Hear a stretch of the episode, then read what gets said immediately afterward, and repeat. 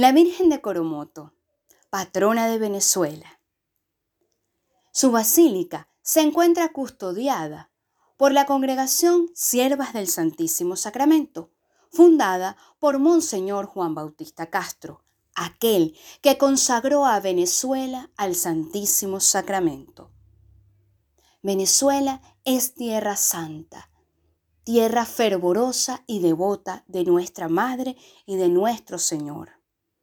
Para llegar al Padre, recurrimos al Hijo y para recurrir al Hijo, nos apoyamos en el amoroso y tierno amor de nuestra Madre. Y es por eso que los venezolanos tenemos gran y especial devoción por nuestra patrona, la Virgen de Coromoto. Su historia se remonta al año 1651 cuando el cacique de la tribu de indígenas Cospes caminaba junto con su mujer por la montaña. Y al llegar a una quebrada, vio a una mujer muy bella, que tenía en sus manos a un niño bellísimo que caminaba entre las aguas del río.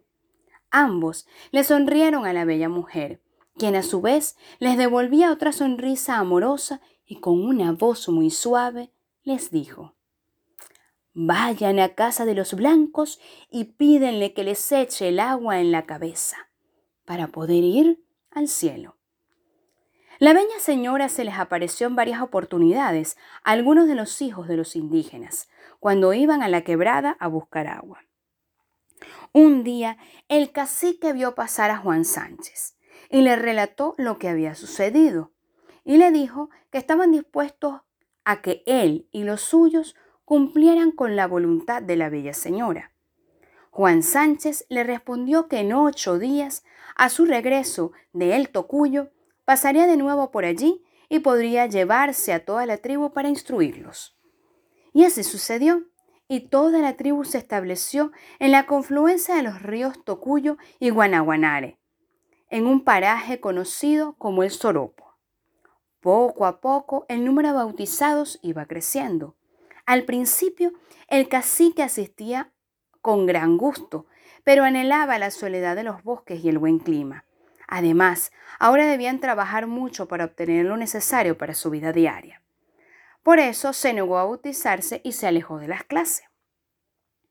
El 8 de septiembre de 1652, Juan Sánchez invitó a los indígenas a una ceremonia religiosa. Todos asistieron con mucha emoción y devoción, pero el cacique se negó y muy bravo salió a la selva. Al caer la tarde, regresó a su choza o bohío y al poco rato se le apareció en la puerta la bella mujer. Había pasado un año que no la veía. De todo eso se desprendían rayos de luz que alumbraban todo el interior de la choza como si fuera una melodía. El cacique le preguntó muy molesto, ¿Hasta cuándo me quieres perseguir? Te puedes devolver porque yo no voy a buscar lo que me manda. Por ti dejé mis conucos y conveniencias y he venido aquí es a pasar trabajo. Su esposa le, le reclamó la manera irrespetuosa de hablar y le dijo, no hables así de la bella mujer, no tengas tan mal corazón. El cacique funda el cacique no soportó la mirada tierna y amorosa de la bella mujer y sacó una flecha puntiaguda y la puso sobre su arco, amenazándola con matarla si no lo dejaba.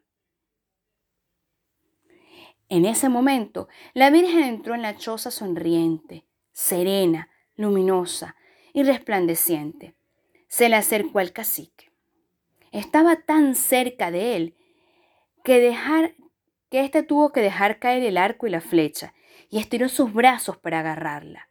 En eso, desapareció y el cacique gritó, ¡La tengo atrapada! En mi mano. La bella mujer desapareció y el bohío se oscureció. Al abrir la mano, vio que tenía una diminuta imagen de la Virgen, que despedía rayos luminosos muy intensos. El cacique estiró la mano y todos reconocieron la imagen de la bella mujer. El cacique se puso a sudar frío y envolvió la imagen en una hoja. La escondió entre las pajas del techo de su choza para luego quemarla. El sobrino del cacique, que había presenciado todo, vio a su tío esconder la imagen y esperó que estuviera bien dormido y salió corriendo a buscar a Juan Sánchez para contarle lo sucedido. Al llegar, los tres españoles se quedaron escondidos mientras el niño buscaba la imagen. Cuando Juan Sánchez abrió la hoja, se encontró con la inmensa sorpresa de que era efectivamente la imagen de la Virgen con el niño. Con gran cuidado y devoción, sabiendo que cargaban a la Madre de Dios, regresaron a Soropo y la colocaron sobre una mesa.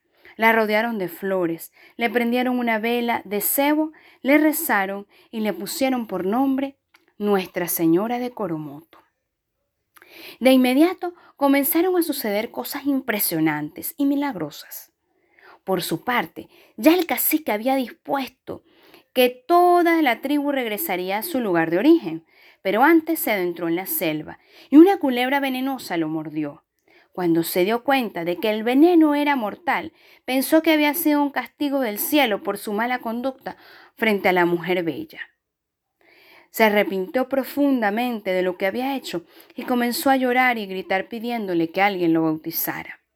La Virgen, siempre dispuesta a escuchar la petición de su hijo, complació al cacique. Un español que pasaba escuchó los gritos. Sabiendo que toda persona bautizada puede, en caso de peligro de muerte, bautizar a otro, se acercó, buscó un poco de agua y bautizó al cacique derramando agua sobre su cabeza y diciendo estas palabras. Yo te bautizo en el nombre del Padre, del Hijo y del Espíritu Santo. El cacique reunió a todos los indígenas, les narró lo sucedido, diciéndoles que estaba seguro de que iba a morir. Pero moriría feliz, pues había, pedido perdón y se había bautizado. Con voz fuerte y segura, les pidió a todos que se mantuvieran entre los blancos y fueran buenos cristianos. La casa de Juan Sánchez se convirtió en un pequeño santuario donde iba todo tipo de personas a orar y pedirle a Nuestra Señora de Coromoto. La fama milagrosa de la imagen crecía día a día. El 2 de febrero de 1654, en medio del fervor de toda la población, el día de la víspera de la presentación del Señor y de la purificación de la Virgen, entró Nuestra Señora de Coromoto, llevada por los fieles y colocada en la iglesia de Guanare. Y con esto narro el hallazgo de su aparición. Mi nombre es Mariana González. Mariana significa hija de María. Y soy muy devota de la Virgen. Y es por eso que me mantengo bajo su tierno amor.